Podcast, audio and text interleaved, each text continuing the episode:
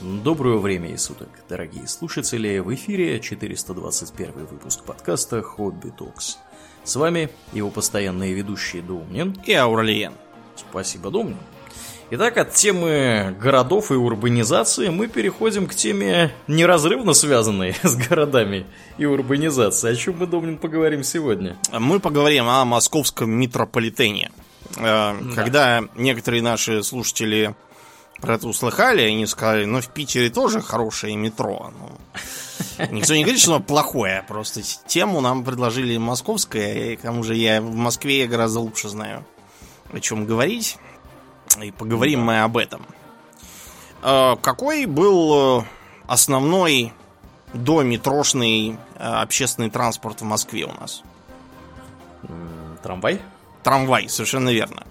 То есть э, там где-то э, у него было около трети, э, если не больше перевозок. Единственное, что он в 20-е годы работал через пень-колоду, потому что после военная революционная разруха, и, короче, до сих пор ездили всякие извозчики.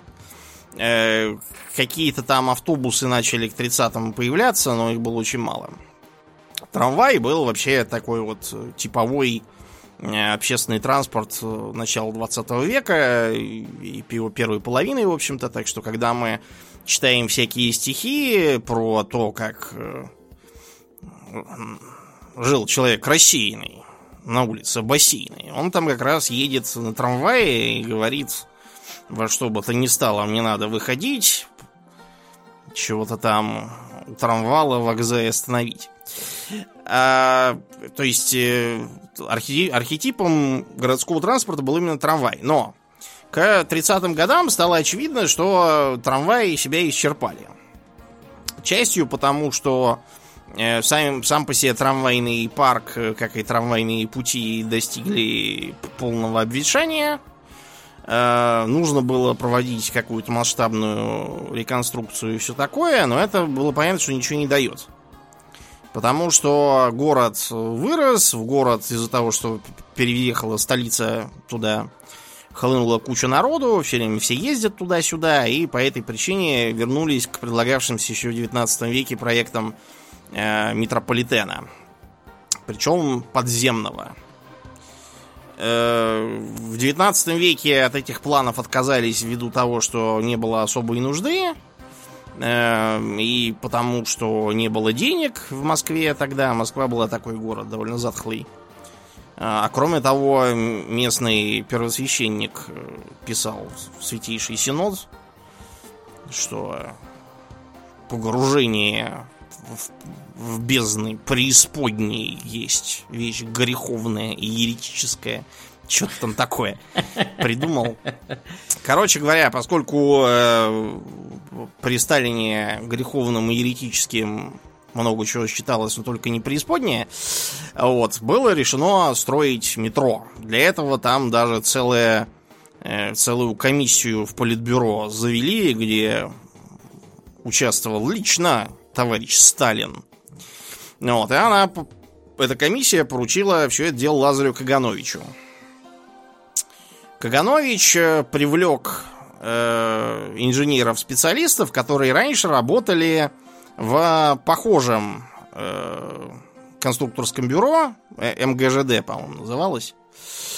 Э, их в основном разогнали и пересажали, сказав, что они медленно работают, это все вредительство. В общем, их теперь выпустили и посадили опять работать. На этот раз... А что они, а что они строили-то? Они планировали строить московскую городскую железную дорогу, то есть надземный какой-то, типа электрички по а, городу. Ага, понятно. Вот, их выпустили и велели, значит, чтобы был подземный вариант. Э, поначалу не хватало всего, то есть не хватало специалистов. Например, э, несколько инженеров, входящих в метрострой, новообразованные, считались за ценных специалистов, потому что они э, видели метро. И понимали, как оно как бы выглядеть-то хотя бы должно. Принципиально. Было, правда, там и инженер Розанов, который работал в Париже над местным метро. Вот, он считался за прямо бога. Не хватало средств и, главным образом, не хватало рабочих рук. То есть, как бы, рабочие руки были, например, вот если мы откроем э, исследование Нойтаца, немец такой был, который написал книгу «Московское метро. От первых планов до великой стройки сталинизма». Вот, он, э, значит, пишет, что, скажем, в 30 году профсоюз работников строительной промышленности сообщал, что в города Подмосковья прибыло из деревень 400 тысяч сезонных рабочих батраков. 400 тысяч. Да, 400 тысяч съехалось. То есть это население современной Твери. Да. Почти что, Да. друзья, для понимания. Э, Тут надо сказать, что это было еще задолго до, конечно, не в таких масштабах, но было. Так называемые отхожие промыслы, потому что крестьяне во множестве деревень, помимо сельского хозяйства, занимались там еще чем-нибудь, например, там каким-нибудь ремеслом.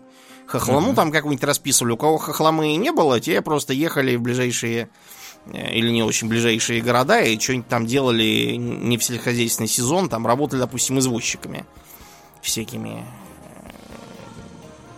Вот. Э, так что вот эти вот крестьяне стали тоже приезжать. Проблема в том, что тут возникало две проблемы. Во-первых, э, колхозы, только что созданные, были не очень рады, что все поуехали куда-то за деньгами. Кто работать-то будет? Да. Да, и вербовщиков, которые туда приезжали, там могли и побить. У, Да, ну, метрострой рассылал вербовщиков, да, и там можно было огрести от них. Или показаться посаженным в холодную. А Вот, тоже как вариант. Там пришлось вводить всякие правила, что вот э, каждый, какой колхоз будет отправлять людей на строительство метро, тем будет, значит, э, полагаться первоочередная техническая помощь со стороны предприятий, работающих на метрострое, тем будет там еще чего-то такое хорошее полагаться какие-то там еще преференции будут. В общем, заинтересовывать их пришлось.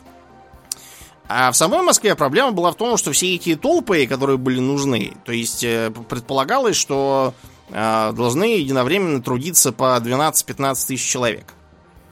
У, А где, а где им жить-то этим 15 тысячам человек, учитывая, что в Москве 30-х годов э, с жильем было не очень хорошо, а даже хуже, чем сейчас, хотя куда, куда уж, казалось бы. Мгм. Вот, и поэтому там их во всякие бараки селили, рассовывали по совершенно неподходящим для этого помещениям. Они, понятно, были этому не сильно рады. Короче, в общем, трудности были. Потом был серьезный спор на тему того, как, э, значит, закапывать, э, как глубоко закапывать тоннели. Э, Например, тот же тот самый Розанов, который работал в Париже, он говорил, давайте будем делать на небольшой глубине залегания. Вот. А его коллега Маковский сказал, что этого делать не надо, нужно делать на большой глубине. Почему? Потому что в центре слишком плотная застройка. Провалится, осядет. Дело не в этом, а в том, что если оно гл- глубокое, глубокого заложения, то его можно проходческим щитом, не выходя на поверхность, там прямо и бурить, как гномы. А, А вот, например, у меня рядом с домом, да, Беляева, там, когда моя бабушка видела, как ее строили, там просто вырыли котлован. Вот, а можно было посмотреть сверху на эту станцию метро, ее сверху дорогой застелили и все. Поэтому... Ну это сильно дешевле, надо Да, сказать. это сильно дешевле, но в центре рыть котлованы везде, чтобы все это строить, все эти тоннели, станции, вспомогательные помещения, там нет места. Это да. Вот, поэтому, несмотря на глубокие споры, Каганович э, и Сталин, опять лично, сказал, что надо глубокое заложение. Возможно, Сталин уже тогда подумал о том, что надо использовать метро и в том числе как бомбоубежище, чтобы такой был мега-бункер. Сталин бункеры любил. Вот, значит, пришлось привлекать дополнительных специалистов из-за рубежа. Как э, в смысле просто проектно-конструкторских работ, тогда же выписывать, чтобы они сюда приезжали. Мобилизовывали местное московское население, выгоняя их на субботники. Вот, где они должны были идти и выполнять там всякие подсобные работы на метростроении, чем они были недовольны. Но это они просто не видели, какое сейчас метро, а то бы они, наверное, были преисполнены энтузиазма. А, да, первой веткой была сокольническая красная ветка. Вот, и э, выглядела она, правда, тогда довольно кусой по сравнению с э, современными особен... с современным особенным метро, где я путаюсь порой, об этом чуть позже. Вот, еще непривычно то, что кольцевой поначалу не было, его стали строить потом. Значит, была построена еще зелененькая ветка, пересекающаяся с красной. Потом кольцевую стали строить по, против часовой стрелки ее от э, парка культуры вот так пока не замкнули. Вот, и э, в итоге, наконец, в 1935 году, в мае, открыли. Вообще, предполагалось открыть еще в 1934-м, 7 ноября, чтобы всем показать мощь революции, но оказалось, что в мощь революции невозможно попасть за полным отсутствием эскалаторов. Э, эскалаторы тогда были не то чтобы прямо breaking news, но достаточно новой вещью, потому что они впервые в Лондоне были внедрены в 1911 году, незадолго до Первой мировой. То есть э, практически там 20 лет всего прошло. Э, вот, и это была еще такая новая, неизведанная какая-то новинка когда наши пытались э, лицензировать у кого-нибудь эти самые эскалаторы, все говорили, не-не-не, вы давайте подвижайте нас, вот, давайте нам еще потом контракт на долгосрочное обслуживание. В общем, так бы мы от них, наверное, до конца Советского Союза не избавились бы никогда. Поэтому, значит, было решено за какую-то астрономическую сумму, по-моему, в 200 тысяч золотых рублей тогдашних, купить один эскалатор просто. Ну и мы его там быстренько реверс инженерили, вот, разобрали, собрали, поняли примерно, как его делать, э, и поэтому к весне 35-го они уже были готовы. Собирали их страшные спешки, там в три смены работали, ужас полнейший.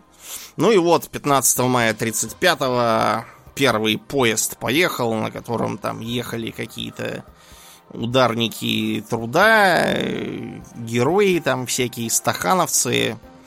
Есть фотки, это где они прям едут с таким видом, куда в космос летят, потому что ну, для них это реально было как космос. По тогдашним представлениям. Вот, и э, долго ли, коротко ли, началась Великая Отечественная. Э, практически сразу же его стали приспосабливать под бомбоубежище. В первый же налет, через месяц после начала войны, полмиллиона москвичей, обратите внимание, что тогдашних москвичей, да, это в Москве сколько народу-то было? Не 16 миллионов, как сейчас, то есть полмиллиона это чуть ли не полгорода. Э, отключали ток, клали на рельсы деревянные щиты из досок. И многие, вот кто на станции, кому повезло, те даже на лавочке могли прилечь, поспать. Кто-то на полу, а кто-то вот сидит на этих деревянных щитах. И работу свою метро выполняло хорошо в этом смысле, э, за исключением одной маленькой проблемки. Вот э, кто в Москве пользуется Филевской, э, да, Филевской, как она там еще-то называла, а, Арбатско-Покровской, все забываю. Все нормальные москвичи называют их по цветам, на самом деле, ребят. А, короче, синяя и голубая ветка для москвичей, говорю, а, на них по каким-то причинам Смоленская и Смоленская, Арбатская и Арбатская. Вот. Если арбатская синяя и арбатская голубая, они, в общем, достаточно разные, потому что арбатская синяя, она на Э, крупные пересадки, Арбатская голубая отдельно, то вот когда где-то на Смоленск начинается встреча, все время начинается путаница. Один приехал на голубую, другой на синюю, приходится вылезать, встречаться наверху, э, при том, что они просто через дорогу друг от друга. Внимание, зачем и почему? Дело в том, что как раз тогда, во время войны, бомбовым ударом э, ту смоленскую арбатскую, которые голубые, разбомбила. Mm. Да. Оказалось, что они недостаточно безопасны с этой точки зрения. Поэтому их было решено пока использовать просто как склад, движение прекратить, а вместо этого строить другую линию синенькую как раз. И на ней открыть Смоленскую и Арбатскую тоже. Понятно. Потом было решено, что голубенькую тоже надо реанимировать. Ее назвали теперь уже Смоленской, извините, Филевской линией, и на ней восстановили эти две станции, из-за чего, вот, например, на там, Смоленской Голубой там какие-то странные э, лестницы куда-то никуда не ведущие. Вот это все рудименты от старой эпохи. Э, я отказываюсь понимать, почему их э, мало того, что назвали так же, так еще и э, как бы не переименовали дальше. Почему это странно и неудобно, я вам чуть потом скажу. Вот. В э, самый опасный период, когда немцы уже были под Москвой, Кагановичу было приказано заминировать, разобрать все, что разбирается, заминировать все, что не разбирается, и готовиться уничтожить свое творение. Я, честно, не хочу себя представлять на месте Кагановича, с каким настроением он все это делал. Потому что он, по воспоминаниям метростроевцев, там буквально ночевал, когда они строили. Угу. Вот, и поэтому метро называлось первоначально имени Кагановича. М-м. Поэтому, сами понимаете, что уничтожать свое величайшее творение Кагановичу не очень было приятно. Но, к счастью, ничего уничтожать не пришлось. Э, Было решено держаться. Москву отстояли. И метро, что интересно, продолжало строиться даже в ходе войны. При всем дефиците рук, материалов, денег и вообще всего, что можно. А, Вот. А, На станции метро Маяковская Сталин, опять же, лично читал речь, которую транслировали от Советского информбюро. А, Предполагалось, что он должен был в Большом театре ее зачитывать, но потом было решено, что Большой театр, он все-таки на поверхности, могут разбомбить там или какие-нибудь э, агенты пролезут. Поэтому на Маяковской он неожиданным образом выступал. Из-за этого некоторые люди до сих пор почему-то думают, что Маяковская самая глубокая из станции Москвы. Тогда она была самая глубокая. Маяковская всего-то на 33 метрах. Да, это, конечно, немало, вот, но, э, например, соседняя из ней Чеховская это 62 метра. Почти вдвое больше. Да. А Парк Победы, самый глубокий, вот он 73 метра. У. Да. Есть и другие глубокие, там, например, э, Тимирязевская, где я когда маленький был, жил 64 метра. Не знаю уж почему. Условия, может, какие-то. Кстати, условия действительно были тяжелые по Карелии. Вот, например, э, оказалось, что, по-моему, разведки геологической хватает только на 15 метров. А все, что ниже, абсолютно неизвестное. Например, там может быть вода. Кто играл в Двор Fortress, тот меня сейчас понимает. Поэтому использовали всякие интересные методы, типа, например, замораживание грунта, чтобы вода смерзлась. А, И тогда его, значит, дробим, а потом вытаскиваем на поверхность, там он оттаивает, вода утекает. Я уж не знаю, чем они там замораживали, какими-нибудь криопушками, может. С жидким азотом опрыскивали. Ну, почему нет? Может, и жидким азотом. Вот. Э, Кроме того, жертвой войны стала станция Дворец Советов. Ввиду того, что и Дворец Советов тоже стал его жертвой.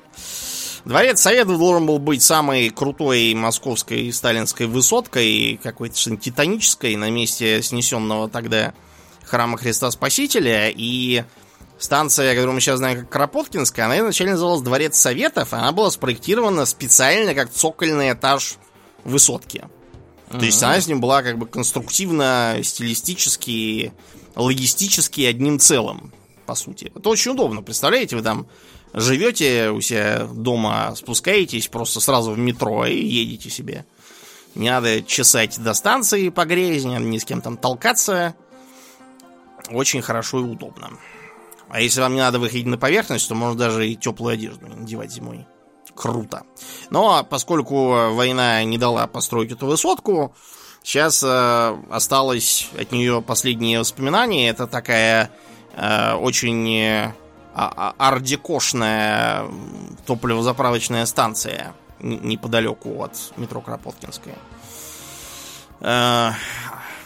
Э, Ее принадлежность э, к какому-либо ведомству прояснить не удается, потому что все ведомства на вопросы топливозаправочной станции отвечают, какая топливозаправочная станция.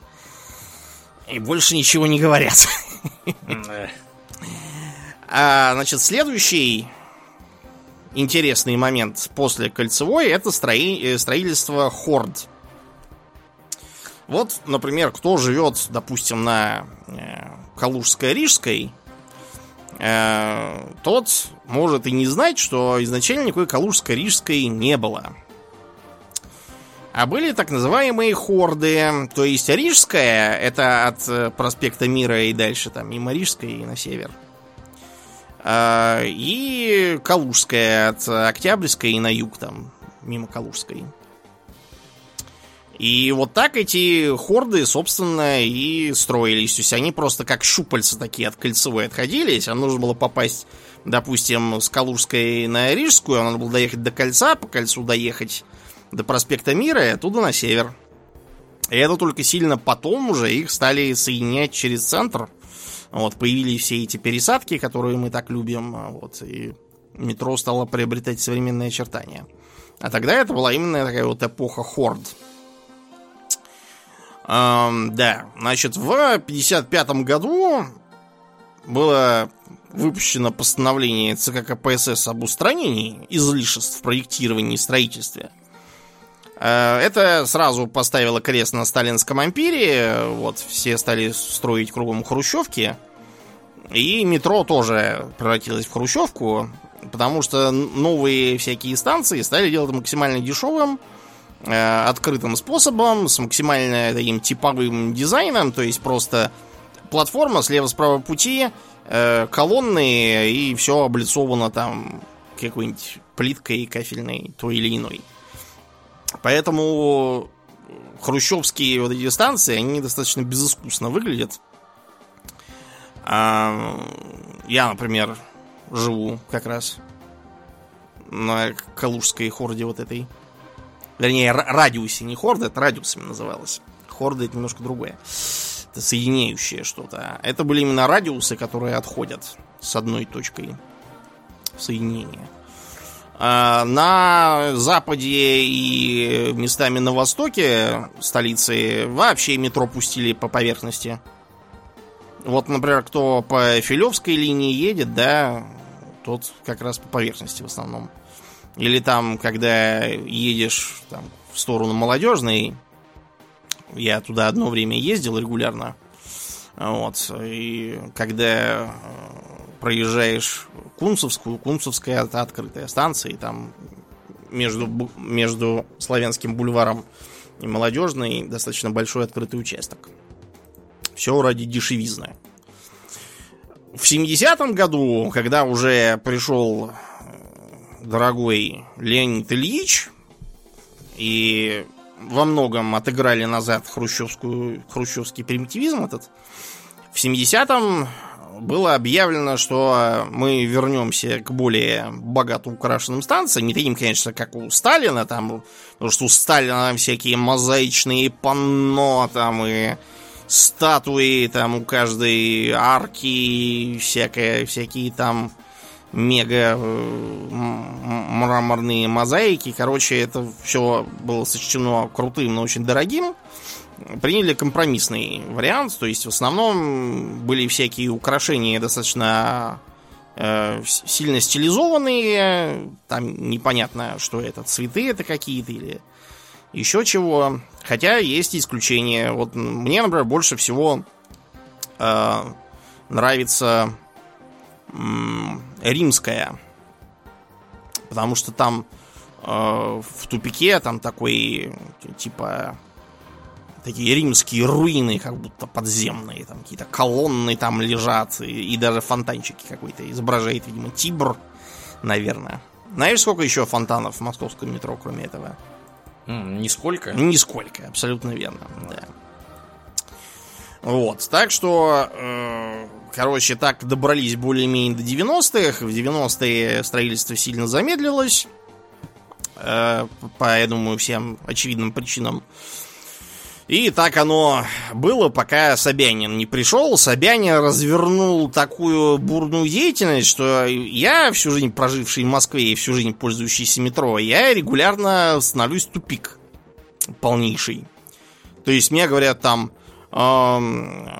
давайте там встретимся там на станции Спартак. Я какой станции, какой Спартак? Откуда? Да. Где это вообще? Да, ну а я, соответственно, когда в Москву прилетаю, каждый раз поражаюсь, насколько поменялась карта метро за то время, когда меня там не было. Меня там ну, не бывает, не знаю, год не бывает, полгода. Проезжаешь уже, смотришь, что-то какие-то понастроили станции, какие-то ветки поменяли цвета, какие-то э, диаметры какие-то появились там, еще что-то, три кольца скоро будет. В общем, какая-то творится постоянно какая-то работа.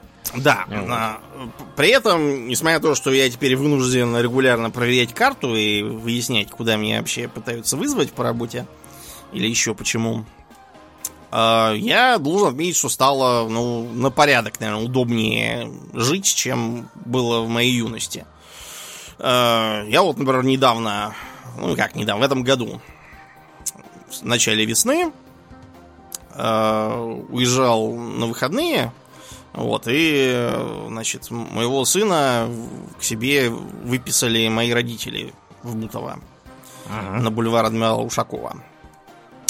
И он тогда учился на Тульской, и я подумал, ну, это простейшее дело, просто доедет по легкому метро до э, серой ветки и по прямой поедет. Значит, и моя мама такая, ну как же так, ну вот зачем же? Вот так вот далеко, что-то... А, это он еще там говорил, а я не хочу ехать по серой ветке, она какая-то длинная и унылая, я поеду там по легкому метро до Оранжевой, через э, кольцевую заверну, мне так привычнее. Она там все кудахтала, что как же так ребенок поедет. А, также моя мама за 20 лет до этого, собирая маленького Домнина в школу, говорила ему, ну, значит, доедешь по легкому метро до бульвара Дмитрия Донского, оттуда до Севастопольска, и там сядешь на Э, троллейбус до новых черемушек, там сядешь на автобус до школы, и все, пошел, пошел. Угу. Видимо, с возрастом стала сентиментальной. Да. Кроме шуток, ездить мне, конечно, было из Южного Бутова весьма кисло. Изначально там не было вообще никакого метро. То есть ближайшее это была Аннина, до него надо было ехать на одном из двух автобусов, который выходил. Второй возил на Яснево. Я обычно ездил на нем. Потом построили, наконец, в Северном Бутове метро, и я стал ездить до туда, стало быстрее. А потом построили легкое метро. Значит, легкое метро выглядит, если кто не знает там или не бывал, следующим образом. Оно идет как нормальное метро с, с пересадкой. Вот. И вообще изначально предполагалось, что там будут отдельные билеты, и даже на бульваре Дмитрия Носкова стоят кассы закрытые. Но потом было решено, что это как-то слишком ужирно будет.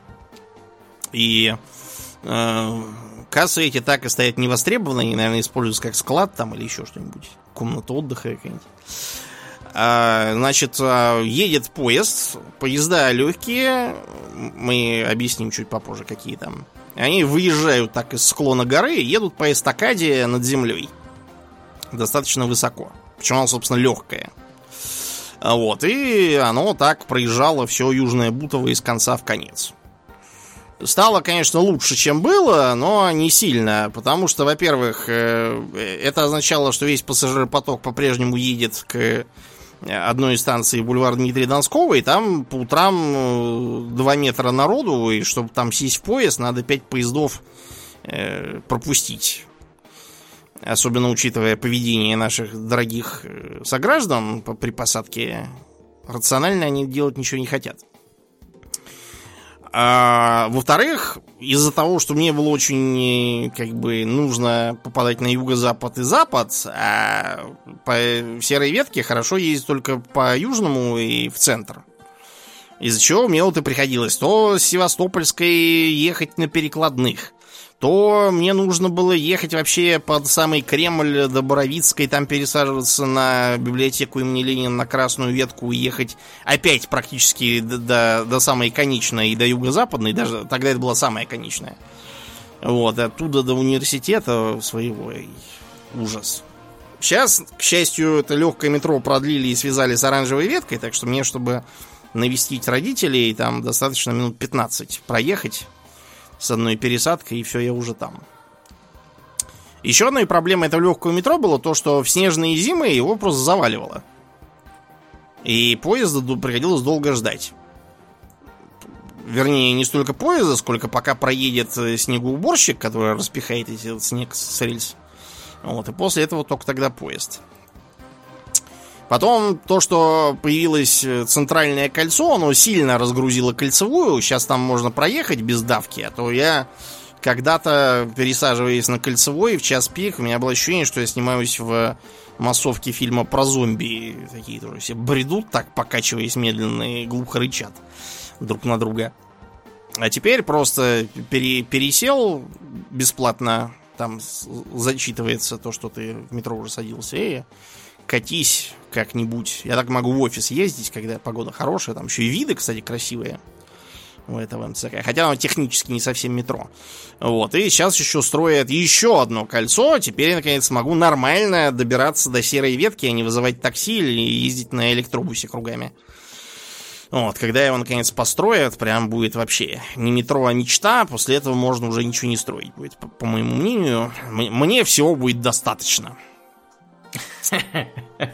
Я больше да. ничего, да, требовать не буду. Кстати, на Ленинском проспекте меня тоже с детства удивляло то, что какие-то лестницы куда-то вверх идут к каким-то запертым дверям. Сейчас они ведут к станции площади Гагарина Центрального кольца. Изначально предполагалось, что там будет какая-то пересадка на какую-то то ли электричку, то ли еще на какую-то ветку, идущую поперек. Я так и не понял, чего это там такое замышлялось, но в итоге этот замысел похерили. И двери эти так и остались. Вот им, наконец, сейчас при, э, приискали какое-то э, применение.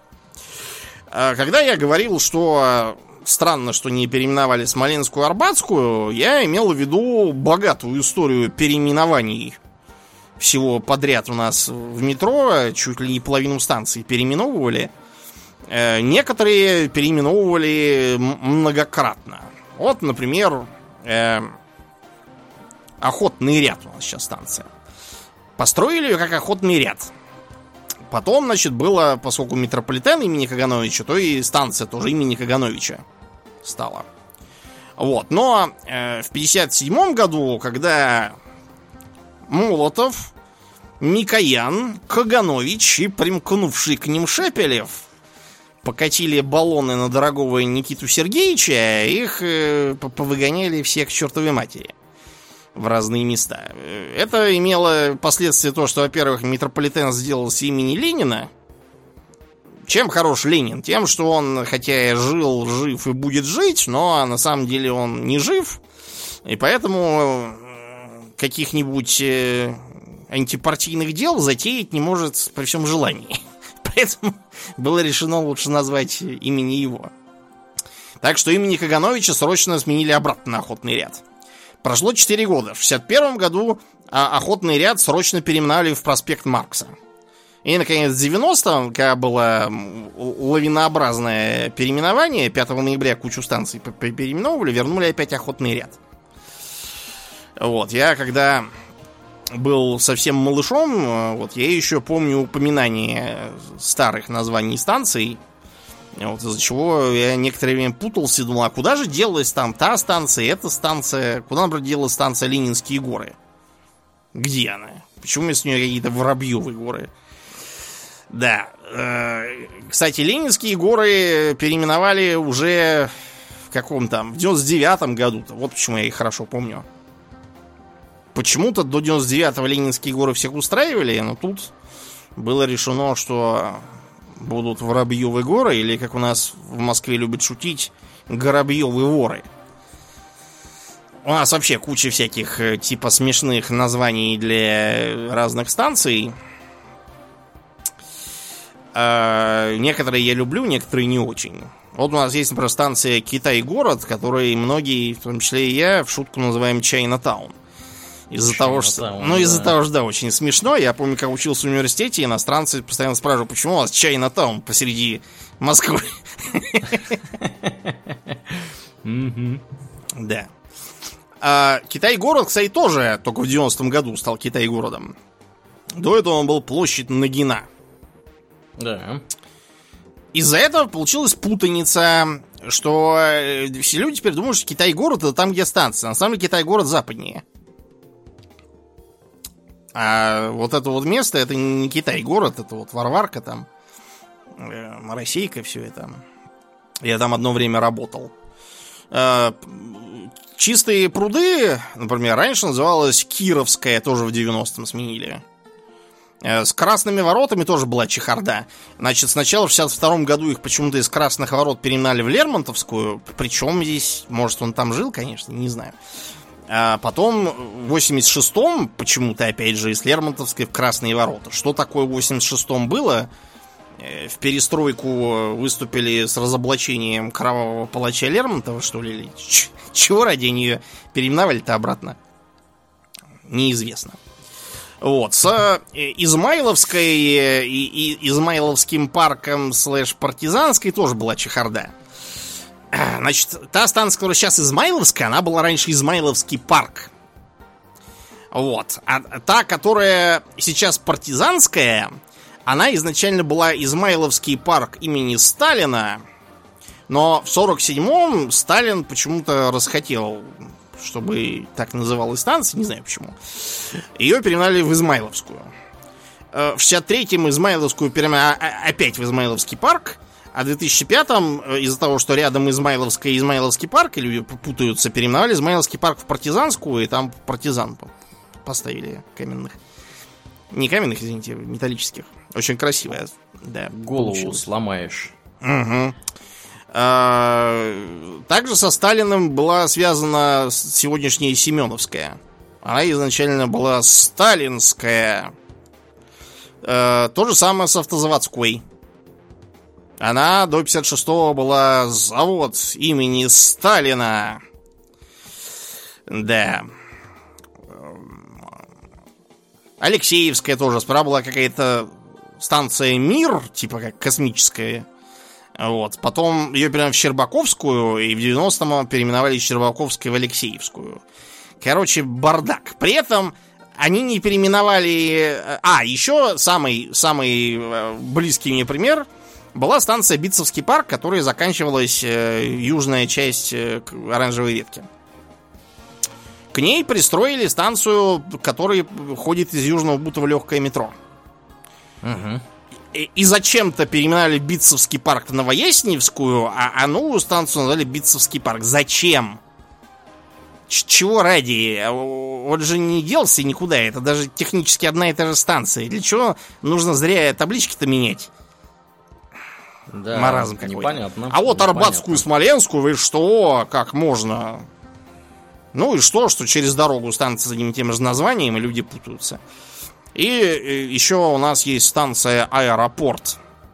Вот, она так называется, как э, часть хитрого плана Сталина э, по запутыванию дебильных авторов технотриллеров западных про ужасы Москвы, герои которых то и дело прилетают в Шереметьево и спускаются на станцию аэропорт. Никакого аэропорта там с 40-го Класс. года технически нет.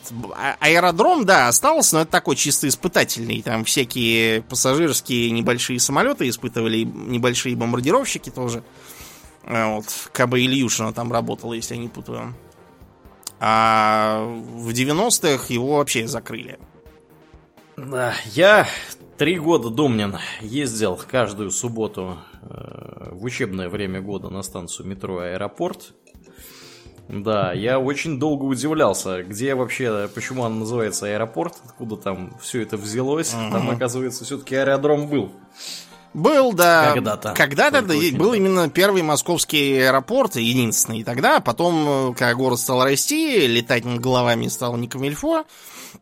Вот, я когда был маленький, все время думал... То есть я уже был и во Внуково, и в Шереметьево был. И я думал, вот, я не понимаю, что это за станция аэропорт? Я что-то не помню, чтобы на метро ездили в аэропорт, хоть в один, хоть в другой. Да. да, досадно, досадно. Ее тоже не переименовывают и вряд ли теперь переименуют. А, давайте поговорим немножко о поездах. Начиналось все с того, что Мытищинский машиностроительный в 30-е настрогал вагонов серии А. Значит, это было такое во многом э, наследие трамвайной эпохи, то есть там они шли парами. Один вагон холостой, а другой моторизованный. Моторизованный холостой, моторизованный холостой. И, и так вот они такими парами и, ехали, сцепленные в поезд. Покрашены были э, снизу в такой светло-коричневый, что ли, а сверху в желтоватый цвет. Э, в общем, выглядит как э, принципиально не отличающийся от, то есть тоже никакой там ничего особенного. Деревянные окна. Это, правда, не, не исключительно той поры. Я в, в детстве как-то раз на каких-то архаичных поездах, пущенных, видимо, на замену сломавшихся, ездил с, тоже с деревянными окнами, там какими-то архаизм такой. Еще, как и у других вагонов ранних серий у них э, у машиниста э, как бы в, в кабине такая э, как бы как будто дверь спереди и поручни к ней. Я так понял, что это действительно дверь, я что-то не углублялся в вопрос. По-моему, это действительно дверь, чтобы залезать спереди, видимо, в туннеле каком-нибудь или еще для чего-то. Не знаю для чего. Вот. Э, принципиально серии Б и В не, отличались, а вот, значит, потом э, появились э, серии Г и Д, которые уже приобрели более привычный нам э, синий цвет. У них был темно-синий низ и светло-синий верх. Но так по конструкции они мало отличались. Э, по-моему, самыми ранними, что я застал в массовом порядке, была серия вагонов Е и ее всякие модификации. Это те, которые сверху такие голубенькие или бирюзовые, смотря у кого какое восприятие, снизу синие. Вот, они тоже бывали с деревянными, хотя более поздние модификации уже с более современными окнами из алюминия там и всякого такого. Их там куча всяких была э, типов. Вот. Э, для того, чтобы их сменить в 70-е Э, велись работы над новыми и довольно футуристическими с виду, вот, более легкими. И, по-моему, это был первый, первый раз, когда там были просто вагоны без кабины управления у них. Что до этого я это еще видел, когда, значит, приезжает поезд, и ты видишь, что спереди кабина, потом дальше, значит, торец, торец следующего вагона, и он кончается кабиной с того конца, к нему кабиной пристегнут следующий вагон. Это вот эти вот старинные совсем э, серии Е так ездили. А вот на серии И от этого решено отказаться. А еще там была, страшно сказать, а, система вентиляции. То есть не просто дырки и воздухозаборники в крыше, а, а прямо вентиляция электрическая. Ух ты! Крутотень. И это, кстати, э, была первая, первый из проектов, где вот этой вот двери спереди по центру кабины не было. Там была, по-моему, какая-то дверь сбоку. А, это эвакуационная дверь. Вот что это. Это чтобы можно было быстро убежать, если загорится поезд. То есть открываешь кабину, открываешь двери, и все из вагона выбегают. В торце вагона же такая дверь есть? На ручку закрывающаяся. Угу. Вот для чего, для безопасности. Увы и ах, именно по причинам безопасности э, вагонов э, серии И мы в московском метро так и не улицезрели. Потому что тогда в связи с рядом пожаров и прочих происшествий резко закрутили требования по пожарной безопасности, и их вагоны И не проходили вот никак. Э, совершенно. Надо было новые пилить. Ну, что делать? Стали пилить новые. Назвали Яуза. Яуза это выглядит примерно как э, не новые поезда где-нибудь там в Германии там или во Франции. То есть он такой более современный, с э, электронным табло, показывающим, куда едется таблички картонной, как на более старых. Но из-за дороговизны и разных там проблем, связанных опять же с 90-ми, э, увидеть их можно было только на Каховской линии. Каховская линия это маленькая такая куцая веточка в два перегона между серой и зеленой. Хорда такая. Я говорю, почему были? Потому что Каховской линии нет уже. А, теперь она часть вот этого нового строящегося кольца. Я сильно сомневаюсь, что Яуза будет по-прежнему ездить, она там уже не нужна никому. Вот. А пока в метро запустили фактически глубокую модернизацию предыдущих типов Е, так называемую номерную серию. Вот это привычные такие чисто синие глазастые поезда, которые там все 90-е и нулевые ездили у нас по всей Москве. И, и, более того, я иногда даже видел их на э, эстакаде легкого метро. Есть несколько разных вариантов. Одни, например, у которых 6 глаз, 2 сверху э, и 4 слева-справа снизу. А есть такие, у которых прям такая, там, они 4 сразу под этим самым, под лобовым стеклом. Такие более модерново выглядящие. Но принципиально в них нет ничего такого. То есть, опять же, нет системы вентиляции. В них э, жарко, душно и шумно очень. Московское метро в эпоху вот этих вот э, моделей вагонов э, заслуженно считалось одним из самых шумных, если не самым шумным из крупных на этой планете. Но на эстакадах легкого метро бегали по штату вагоны Русич облегченной конструкции. Э, в них интересно было то, что там э, были э, так называемые сдвижные двери.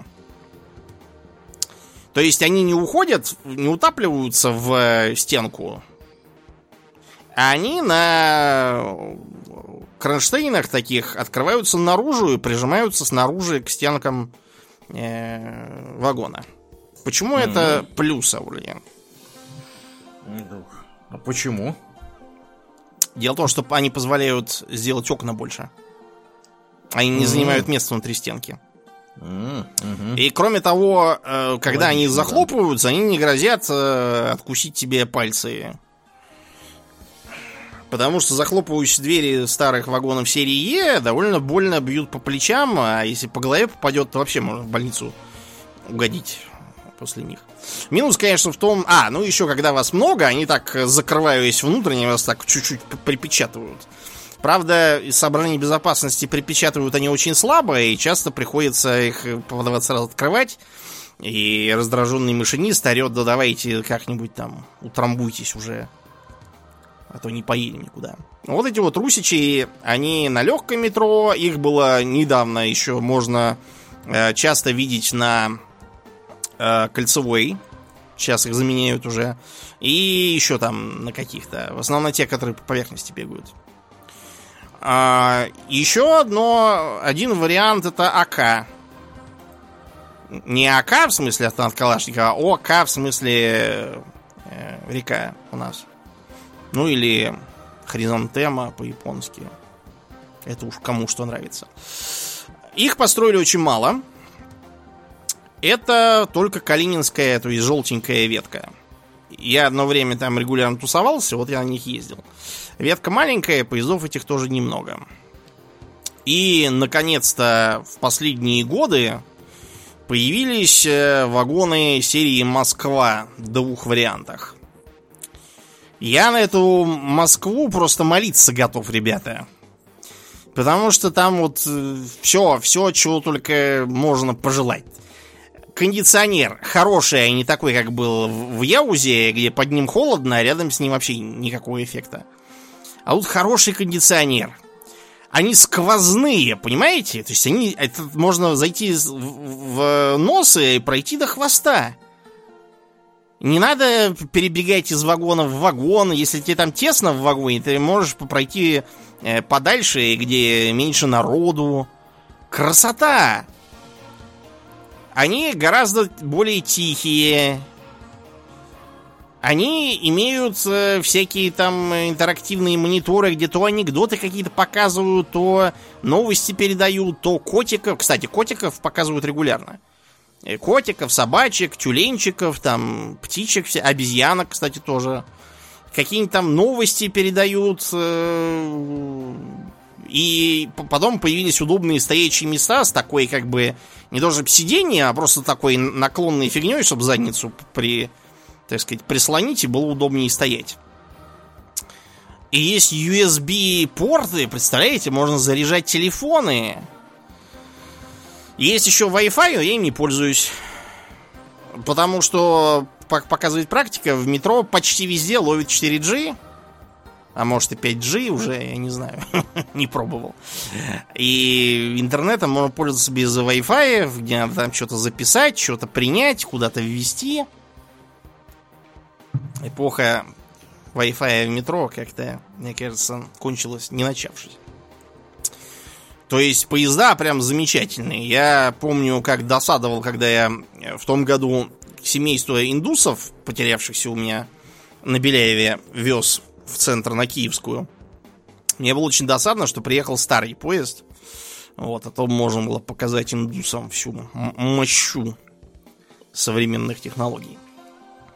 Кроме пассажирских, кстати, есть еще и всякие другие. Есть грузовые. Некоторые люди могли их видеть в метро. То есть он выглядит как поезд серии. Вот, только у него один из вагонов какой-то странный, такой полуоткрытый с одного конца. Это чтобы перевозить э, оборудование всякое метрошное. М-м. Ну и плюс всякая мелкая техника, типа, например, автодрезин, на которых можно перемещаться по тоннелям. Дело в том, что туннель далеко не все вот эти, по которым поезда пассажиров возят. Там куча всяких служебных тоннелей. Есть так называемые тупики-отстойники. Э, Есть, которые ведут в депо, разумеется. Часть поездов э, на ночь уходит в депо, часть остается кто где, часть в тупиках. Некоторые на станциях просто стоят. Э, Ну и есть э, всякие эти вот э, мотовозы с кранами. Ну, как на обычной железной дороге. Я думаю, все, кто ездил на электричке, все их видели рано или поздно. Которые ремонтируют пути. Открытые, я имею в виду. Э, Есть и такие, которые измеряют, все ли хорошо с путями, не погнулись ли они, не стали ли неровными. Замеряют, все ли в порядке с стенами и потолками. Там у них такие лазерные всякие дальномеры и прочие датчики. Это довольно круто. Я помню, как-то раз видел, по-моему, у немцев старинный поезд, который проверяет э, туннели. Знаешь, как выглядит?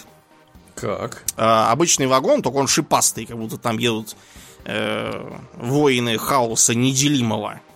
То есть он, он натурально такой шипастый. Класс. Это специально, чтобы если шипы начнут скрестись, это значит, что что-то там проседает или что-то не рассчитали. Что-то отошло. Да, да, да. А как с билетами было? Значит, изначально, как вот мне моя бабушка рассказывала, там стояли бабки и проверяли билеты. То есть ты должен был дать такой картонный билетик. Они у тебя надрывали и пропускали тебя. Потом вместо картонок стали давать бумажные такие билетики. Вроде как на автобусах были, когда мы с тобой маленькие были совсем. Мгм. В 58-м, наконец, бабок отправили на пенсию и поставили турникеты. В эти турникеты надо было кидать металлические жетоны. Вот, а там были простые такие датчики, просто лампочки и фотоэлементы. Значит, если фотоэлемент не видит лампочку, значит, сейчас створки как э, лязгнут и врежут тебе. Э, Иногда получалось так, что жетон не срабатывал, и человек получал по самым чувствительным местам, после чего на него еще и налетала дежурная вопя, что он заяц и негодяй. А в 61 году от жетонов отказались, и вместо них стали кидать пятикопеечные монеты. Связано это было с чем? Жетоны... Не знаю, а с чем это связано было. А зачем нам отдельные жетоны, если у нас э, нет инфляции в стране? А, какой смысл чеканить жетоны размером с пятикопеечную монету? Изначально они именно такие были. Если, Если у нас просто есть пятикопеечные монеты. монеты да. да, да, логично. Ну, вот, было, mm-hmm. Потом стали требовать уже 15 копеек, это уже было позже, по-моему, то ли 80-е, то ли еще как. Я не, не помню, когда на 15 копеек все подорожало. А потом наступил 92 эм, год, и копеечные монеты пропали вообще, какие бы то ни было. Э, остались рублевые монеты, которыми можно было, ну, например, подпереть э, стол, там, ножку короткую. Да, если отходит. Ценность их, да. Ну, или можно было как эти, как водилы, э, поносовать их э, лобового стекла по периметру или еще что-то. Короче, какое-нибудь креативное, творческое применение придумать. Э, поскольку как платежное средство они ценности не представляли ни малейшей. Что-то приобрести с их помощью можно было только если насыпать э, их в носок, завязать его, отоварить его по голове и обшарить его карманы.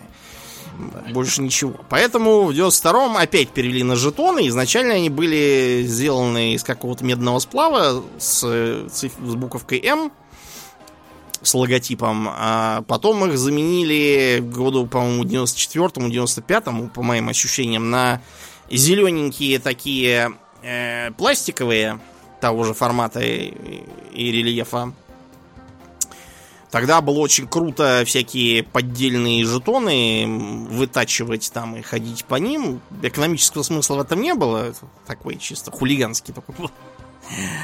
А на станциях еще, помнишь, э, можно было видеть старинные еще Советского Союза оставшиеся автоматы по размену рублей и 50, 50 копеечных монет. Вот, они стояли и стояли, пока я не помню, в каком году они уже исчезли, сильно, сильно после того, как исчез Советский Союз со своими копейками. В 97-м стали ставить на эти турникеты такие сверху надстройки, которые принимали э, магнитные такие билетики из тонкого картона. Такие же потом поставили к 2004 году и на автобусы. И там тоже поставили турникеты. Вот, и э, надо было его туда засунуть, он так там его так всосет, так вжик-вжик-вжик, и с другой стороны его так сверху вжик, тебе обратно отдаст. Вот, и проходить можно было только тогда, когда ты его забрал, если ты попробуешь стукнуть так, тебя опять стукнет по, по разным местам. И э, в 99-м вместо вот этой вот стукающей фигни поставили пластиковые дверки во-первых, они не стукают, во-вторых, э, их труднее перепрыгнуть сверху. Вернее, даже сказать, практически невозможно. Проще через сам турникет перелезать. Так быстро это сделать нельзя. А то в час пик постоянно кто-то с разбегу из молодежи подпрыгивал, на руках перескакивал. Ему вслед свистели дежурные. Я не мог понять смысл этого молодецкого посвиста. Такое ощущение, что они пытались там ультразвуком убить э, в спину или... Чё ради свистеть-то не? Если бы там какая-то полиция сразу бежала и избивала его палками, как в ролике Криса Рока, тогда да. Так это какая-то видимость абсолютно. Ну и, наконец, сейчас э, ввели сперва все эти магнитные карты тройки, пополняемые и самое главное для меня, потому что я все эти лишние карты заводить не люблю, э, появились слева и справа турникеты, которые пропускают по банковской карте. Я каждый раз так и делаю, собственно. А сейчас на филевской линии добровольцы тестируют систему оплаты тоже с банковской карты, но без прикладывания. По распознаванию лица. Потому что действительно в метро сейчас устанавливают распознавательные всякие камеры, которые должны вылавливать очередного находящегося в федеральном розыске Жакшалыка с Рухаллой. Ну и заодно их можно к мирным целям приспособить, чтобы люди просто шли, их с лица списывали э, с карты деньги, и они спокойно проходили. Перед ними все двери открывались. Умный дом, типа, получается. А, еще некоторые интересные факты. Я когда был маленький, мне родители говорили, что вот рельсы, они под напряжением. И меня это произвело такое впечатление, что я даже когда переходил обычную железную дорогу, старался э, с запасом перешагивать через эти самые рельсы. Да. Потому что кто их знает, может, и тут тоже убьет к хренам. Бахнет, да. Мгм. А особенно меня, думаю, укрепляло то, что всякие игрушечные железные дороги у Лего были такие, и там электричество именно в самих рельсах было от батарейки. И поезд ездил так, то есть э, батарейка не на поезде базировалась, а на отдельном блоке, присоединенном к самим рельсам. М-м. Я думал, что оно и в жизни так же, потому что что выдумывать-то лишнее. Все уже выдумано. Потом Логично, да. я прочел в книжке энциклопедии экстремальных ситуаций, что под напряжением наход- э, находится э, рельс слева. Я подумал, что это рельс слева, в смысле один из двух, который слева. По, по- по направлению движения поезда. Я такой думаю, блин, ну почему слева-то? Если слева, ты на него как раз и упадешь в случае чего. Лучше бы справа делали тогда уж. Он дальше к стенке, дальше от перрона. И только уже довольно большим уже мальчиком я наконец выяснил, что э, рельс под напряжением это не первый и не второй, а третий. Так называемый Мгм. контактный рельс, который обычно не видно. Потому что он э, стоит как раз вот под э, э, перроном, да? На него можно посмотреть на некоторых станциях, типа там Александровского сада, еще там каких-то, у которых нетипичная компоновка. То есть, где, например, поезда по центру, а перроны по бокам. Вот там хорошо видно этот самый третий контактный рельс. Это, между прочим, известный э, пример надмозга, когда переводчики, не понимая, переводят third rail именно как третий рельс. На самом деле это контактный рельс имеется в виду. Почему именно такой рельс, а не как у электрички? У нее же сверху токоприемники и сверху провода. Там причин несколько. Рельс этот э, для подземных поездов проще э, в целом. И э, почему его не ставят на наземных линиях? Потому что он под напряжением. Те, кто бегают через э, железнодорожное полотно, будут об него спотыкаться и поджариваться. Поэтому нам все приходится сверху. А в метро к нему доступа открытого нет, поэтому его и, и делают так. Что э, делать, если вы уронили что-нибудь, там, телефон, кошелек на рельсы в метро в Москве? Или в Питере, там, одно и то же. Забыть про них. Ну, почему забыть? Э, Обратиться к дежурному. Дежурный по станции придет с такими специальными изолированными клещами длинными. У, у них такие резиновые лапки и резиновые же ручки. И он этими самыми клещами подцепит и отдаст вам ваш кошелек или что у вас там. Книжка упала какая-нибудь. Ну хорошо, а если у вас обручальное кольцо упало, его этими клещами не поднимешь. У него есть специальный магнит. Э, Во-первых, если оно обручальное, то магнитом его не достанешь. Оно же не ферромагнитное. Нет, э, магнита у него нет. Э, вместо этого у вас просто запишут телефон. И ночью, когда поезда не ходят, э, они все равно будут обходить э, полотно, смотреть и подберут ваше кольцо и отдадут вам на утро. М, Какой сервис. Не, там сервис прямо вообще. Э, Дежурный обязательно должен уметь оказывать первую помощь, к примеру. Их без этого не берут. Потому что вот, да. Ну ладно, кошельки и кольца это все дело наживное. А если вы сами упали туда, что, что теперь-то делать? Вылезать? Нет! Это первая ошибка. Вот э, люди, растерявшиеся, испугавшие его сейчас поезд переедет, они нужно начинают лезть обратно на перрон. Не надо этого делать. Во-первых, потому что там контактный рельс. А он еще и так, знаете, он выглядит как такое, как будто такой пе- перильце такое снизу, на него прям так и хочется ногой наступить как на подножку и так вылезти. Не надо этого делать никогда. Окей, хорошо, дай угадаю. Надо бежать в сторону головы поезда. Да, да. Э, Кстати, даже если э, не третий рельс, то там еще обычно другие кабели идут. Просто вдоль стенки. Вот, и несмотря на то, что на них есть изоляция, и она как бы рассчитана на то, что, да, как защита от дурака, что по ней будут лазить, но мы все знаем главное правило защиты от дурака. От дурака нет никакой защиты. Дураки все время придумывают что-то такое, что никаким умникам не догадаться ни в жизни. Не надо, короче, никуда лезть, бегите. Э, вернее, так. Оцените ситуацию. Если поезда подъезжающего не видать, бегите в сторону головы, там будет такая специальная, вы заметите, она такая табличка, как бы черно-беленькая, типа на рельсах. Это где поезд должен останавливаться. Э, покричите дежурному, вам откроют дверку, там сбоку такая лесенка, чтобы спускаться и подниматься, вас выпустят. Если поезд уже есть, лучше никуда не бежать. Вместо этого падайте в жолоб между рельсами. Он специально сделан так, чтобы даже весьма корпулентный человек в нем мог спрятаться и э, не пострадать от поезда. А куда надо падать головой? К поезду или от поезда? Я так понимаю, вот. Вот, упал я от поезда головой, одетый в свой любимый плащ. Этот плащ э, набегающим потоком воздуха задрало, он зацепился за поезд, меня размазало. Ну, то есть имеется в виду к, к поезду... Идущему. Э, ну, то есть навстречу Навстречу. Да, да, да. да. Угу, понятно.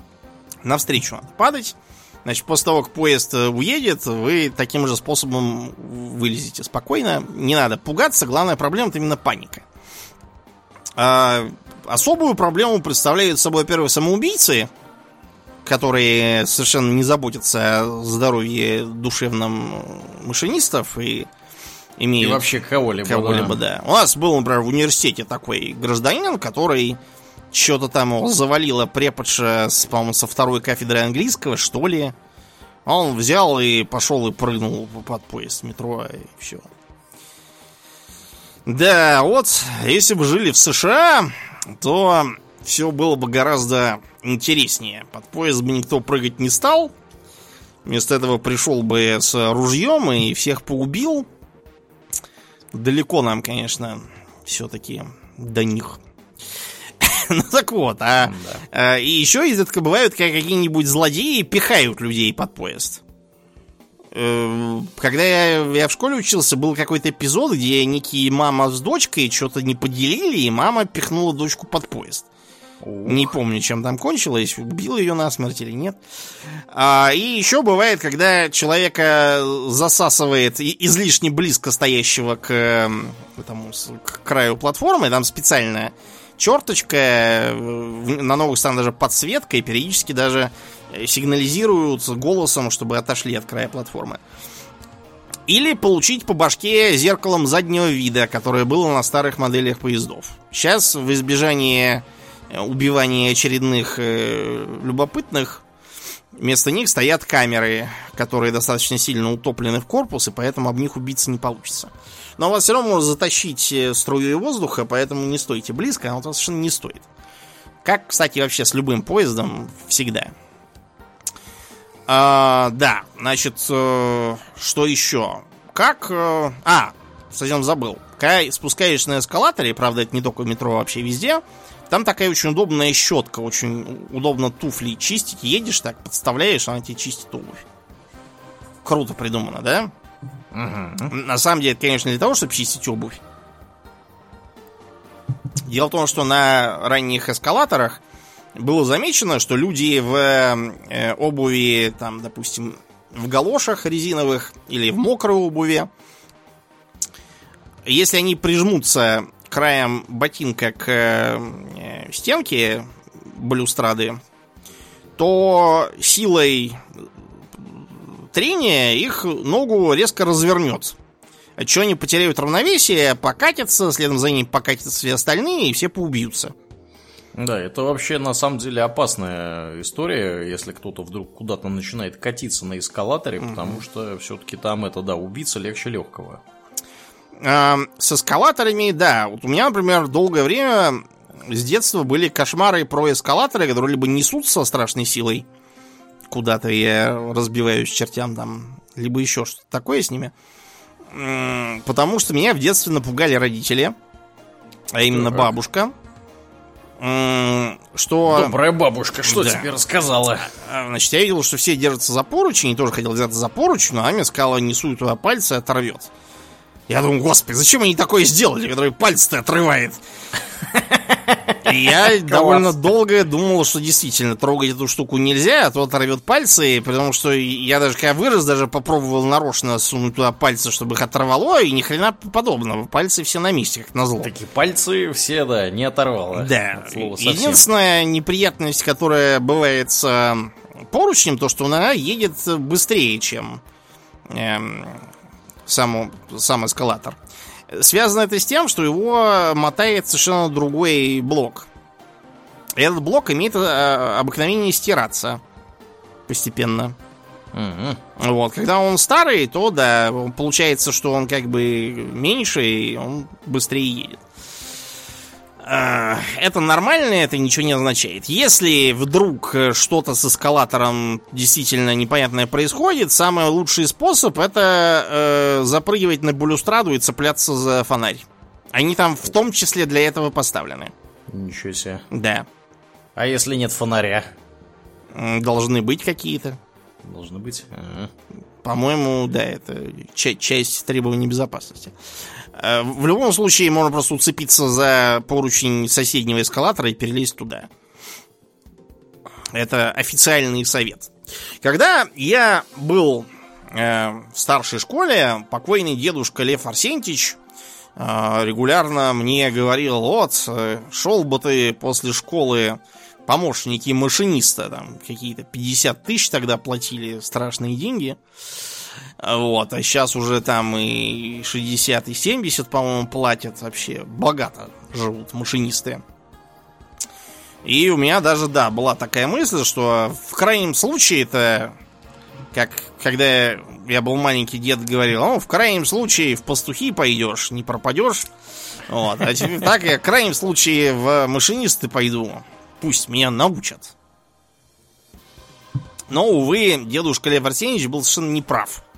Причем это очень странно, учитывая, что он был железнодорожник, причем так, знаете, до мозга костей. У него даже была татуировка профессиональная, крылатое колесо, которое железнодорожники тогда делали. Не знаю, делают ли они сейчас, или уже это сочтено. А, так вот, его выперли со службы-то почему? Потому что зрение уже не то. А у меня зрение не то вообще. Большую часть жизни было. Поэтому я ни в какое... А заметили они только к старости к его. У у меня, у меня было А, у большая тебя? жизни, да, у него, да, к старости началась. Вот, а у меня, да, с 12 лет я уже плохо видел. Факт то, что машинисты, если у вас нет стопроцентного зрения, вас не возьмут. Точка. То есть никак. Это, это даже когда вы просто пришли и говорите, я хочу стать машинистом, вас сразу отправят на проверку зрения первоначальную. Если вы там что-то не видите, все. Потом вас еще будут тестировать, наверное, так же, как вот меня перед э, операцией на глазах. То есть там будут закапывать, э, проверять давление, изучать э, глазное дно, сетчатку, еще там чего-то. Короче, атропин будут тоже капать. Все непросто. Если там хоть какие-то подозрения, то не возьмут. И, разумеется, проверить на цветовую слепоту. Потому что, знаешь, Аурлиан, как впервые была э, выявлена цветовая слепота? Кто-то наверняка убился на железной дороге. Да, машинист один угробил там поезд на железной дороге. И не мог понять, каким образом он это сумел сделать, пока какой-то врач не догадался показать ему мотки ниток разные. Или катушки. А, он жив остался, что ли? Ну да, мертвому-то что показывать уже.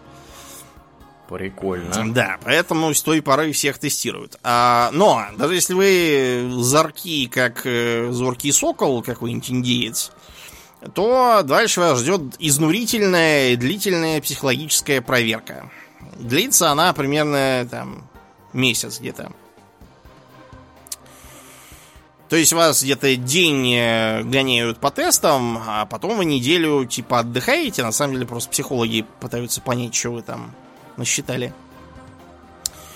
Э, Те, кто туда ходил устраиваться, говорят, что примерно процентов 80 этой психологической проверки не проходят. Э, Самые непригодные не проходит сразу, там какой-то мужик, как э, писал один машинист действующий, начал спорить с психологами и доказывает, что тут какие-то непонятные задания, так что стать машинистом ему, как вы поняли, не удалось. Через пять минут после начала. Да. А, обязательно прогоняю через тест Беннета. А что это за тест? Это тест на э, механическую грамотность. То есть там всякие вопросы типа э, какая гусеница должна крутиться у танка, чтобы он повернул вправо. Папам. Ну, понятно, левая. Да, левая. Э, Те, кто напишет правое, те, значит, что-то не понимают. Потому что такие вопросы, не требующие технического образования, Ну да? да, да. Ну это Там- просто, да, на, на какое-то такие вот, э, по ощущениям. это На вообще. сферическое тело в вакууме действует сила А слева и сила Б сверху. Куда оно будет двигаться? Варианты вниз, вправо или по диагонали вниз-вправо. Ну, последнее. Да, понятно. да. Ну вот, те, кто не способен понять, куда он будет двигаться, они не годятся. Вот, они будут тупить, нажимать не то, крутить не так. Короче, людей так угробят. Вот, ну и разные другие, например, некоторые я проходил, некоторые проходили, я думаю, многие из вас, типа там нарисуйте животное какое-нибудь там, или э, на, вы- на выявление абстрактного мышления, да? Потому что, скажем, я учился с одним мальчиком в школе, который в упор не понимал никакой переносной речи. Мгм. И, и, понимаете, это кажется ерунда. Ну, мало ли, что там человек, когда э, там при нем говорят, что кашу маслом не испортишь, начинает вам рассказывать, что масло очень полезно для здоровья. Э, не понимает, что тут не про кашу и не про масло, ни про какое. Проблема в том, что этот же товарищ э, э, всегда читал все так, как написано. Кого, чего, М- Москва, та- так не говорит никто. Это все указывает на то, что человек, э, когда ему скажешь что-нибудь понятное всем, он поймет как-то по-особенному и опять же угробит людей. Вот, и очень много таких э, тестов. Зато э, после этого начинается обучение, причем обучение даже какую-то предполагает степуху, по-моему, тысяч в 10-15. О, Мгм. Правда, если ты э, экзамены не сдашь, то с тебе эти деньги вычтут. Потом. понятно. То же самое, если ты уволишься раньше, чем через год. А, Вот. А, И вот тебя выучат где-то там за полгода примерно. И тебя будут всячески муштровать, например, по внутреннему устройству поезда там, потому как его вести. Там две ручки. Одна тормозить, другая ускоряться. Вот. Будут тебя возить по всяким там учебным путям, потом на, с инструктором будешь ездить. Интересно, что у машинистов у них есть сво- своя линия. Если его перебрасывают на другую линию, например, чтобы кого-то подменить, то тут вариант должно быть, во-первых, что он ее знает и задавал там какие-то нормативы по ней. Потому что там везде разный подъем, разный поворот. Здесь притормозить, там, наоборот, чуть-чуть ускориться. Если этого не знать, то, скорее всего, пролетишь станцию. И- О, например, да.